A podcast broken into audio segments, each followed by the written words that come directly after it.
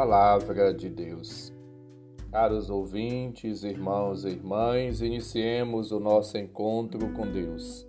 Em nome do Pai, do Filho e do Espírito Santo. Amém. Proclamação do Evangelho de Jesus Cristo segundo João, capítulo 14, versículos de 6 a 14. Glória a vós, Senhor.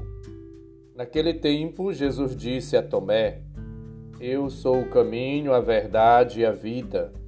Ninguém vai ao Pai senão por mim. Se vós me conhecesses, conhecerias também o meu Pai, e desde agora o conheceis e o vistes. Disse Filipe: Senhor, mostra-nos o Pai, isso nos basta. Jesus respondeu: Há tanto tempo estou convosco e não me conheces, Filipe? Quem me viu, viu o Pai. Como é que tu dizes, mostra-nos o Pai? Não acreditas que eu estou no Pai e o Pai está em mim? As palavras que eu vos digo, não as digo por mim mesmo, mas é o Pai que, permanecendo em mim, realiza as suas obras. Acreditai-me eu estou no Pai e o Pai está em mim. Acreditai, ao menos por causa destas mesmas obras. Em verdade, em verdade vos digo: quem acreditar em mim fará as obras que eu faço e fará ainda maiores do que estas. Pois eu vou para o Pai, e o que pedirdes em meu nome, eu realizarei a fim de que o Pai seja glorificado no Filho. Se pedirdes algo em meu nome, eu o realizarei. Palavra da salvação. Glória a vós, Senhor. Hoje celebramos a festa de São Felipe e São Tiago apóstolos. Estes homens foram os primeiros discípulos a ouvir o chamado do Senhor: segue-me. Somos chamados a acolher a Deus e o seu convite a segui-lo. São Tiago, o menor, filho de Alfeu, era primo de Jesus e, segundo a tradição, escreveu a carta de Tiago. Foi testemunha da ressurreição do Senhor, conforme lembra nos 1 Coríntios 17, 7. E ocupou um lugar na comunidade de Jerusalém de destaque. Depois da dispersão dos apóstolos, ele aparece como chefe de uma igreja mãe. Atos dos Apóstolos, capítulo 21, versículos 18 a 26. Somos chamados todos a viver uma vida na unidade, na comunhão, na companhia de Cristo, seguindo.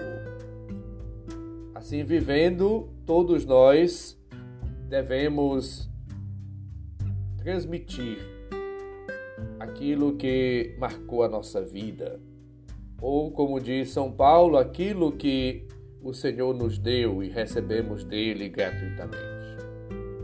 A experiência com Deus que transforma a vida, que liberta, que redime, que salva, que cura, que transforma, deve ser testemunhada aos outros. Cristo morreu pelos nossos pecados, segundo as Escrituras, foi sepultado, ressuscitou ao terceiro dia, segundo as Escrituras, e apareceu a Cefas e depois aos doze, e convidou-nos a todos para anunciar a boa nova conforme temos ouvido nesses últimos dias de Páscoa. Assim, vivendo como testemunhas de Cristo, missionários e missionárias, anunciadores, pregadores da Sua palavra e testemunhas vivas de Cristo, somos chamados, conforme ouvimos hoje no Evangelho, a viver uma vida na unidade e a realizar obras que testemunhem que Cristo vive e atua em nós. Ele é o nosso guia, é Ele quem nos conduz, é Ele que nos inspira. Jesus dizia e afirmava, conforme ouvimos, Eu sou o caminho, a verdade e a vida, versículo 6 do texto ouvido. Para chegar ao Pai é preciso passar por Jesus. Jesus mesmo ensina que é preciso alimentar uma vida de intimidade, de reciprocidade, de comunhão, de amizade sempre mais intensas com Ele. Ele nos atrai. Ninguém pode vir a mim se o Pai que me enviou não atrair. O Pai revela-nos que para ir para Ele é preciso passar pelo Filho, João 6,44. Ele, como caminho, verdade e vida, comunica a vida do Pai e nos conduz a Ele. Jesus, portanto, revela o seu coração, o desejo ardente de nos fazer conhecer o Pai e, ao mesmo tempo, a consciência que tem de ser o verdadeiro revelador do Pai.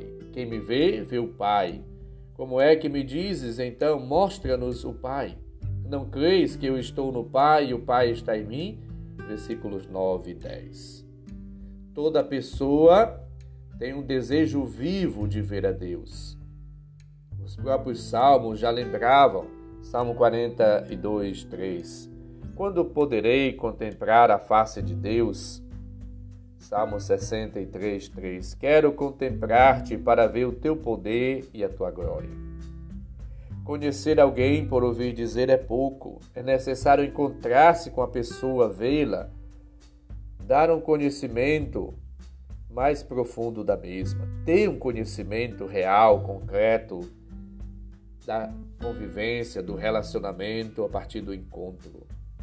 Portanto, encontrar-se com Cristo e caminhar com Ele é encontrar-se com o Pai e acolher os seus dons.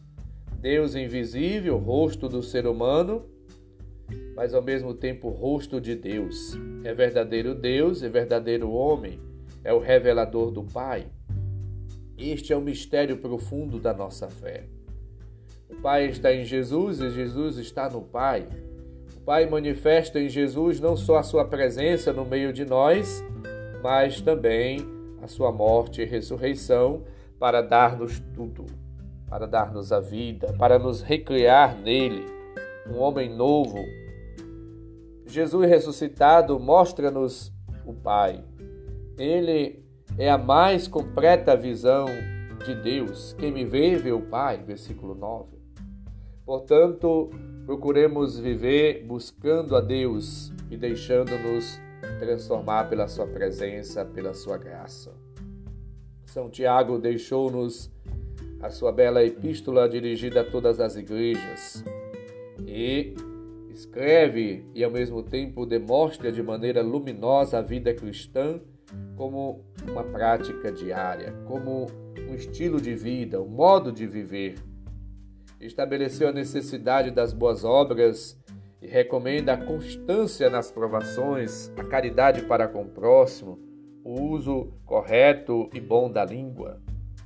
E ensina-nos a importância da unção, do sacramento da unção, que se dá aos doentes, e resume toda a experiência cristã sob o nome de sabedoria que vem do alto, vem de Deus que é dócil aos sábios, que é pacífica, modesta, casta, cheia de misericórdia, dedicada às boas obras. Assim, vivendo uma vida nova em Deus e fazendo a sua vontade, somos todos chamados a viver e a testemunhar Cristo como missionários e missionárias no dia a dia. Comuniquemos o Senhor pela nossa vida, pelas palavras, ações, atitudes, comportamentos e anunciemos sempre que necessário com a boca. O Senhor esteja convosco, Ele está no meio de nós. Abençoe-nos, Deus bondoso e misericordioso, Pai, Filho e Espírito Santo. Amém. São Felipe e São Tiago, rogai por nós Santo e abençoado dia para todos. Um abraço, felicidades.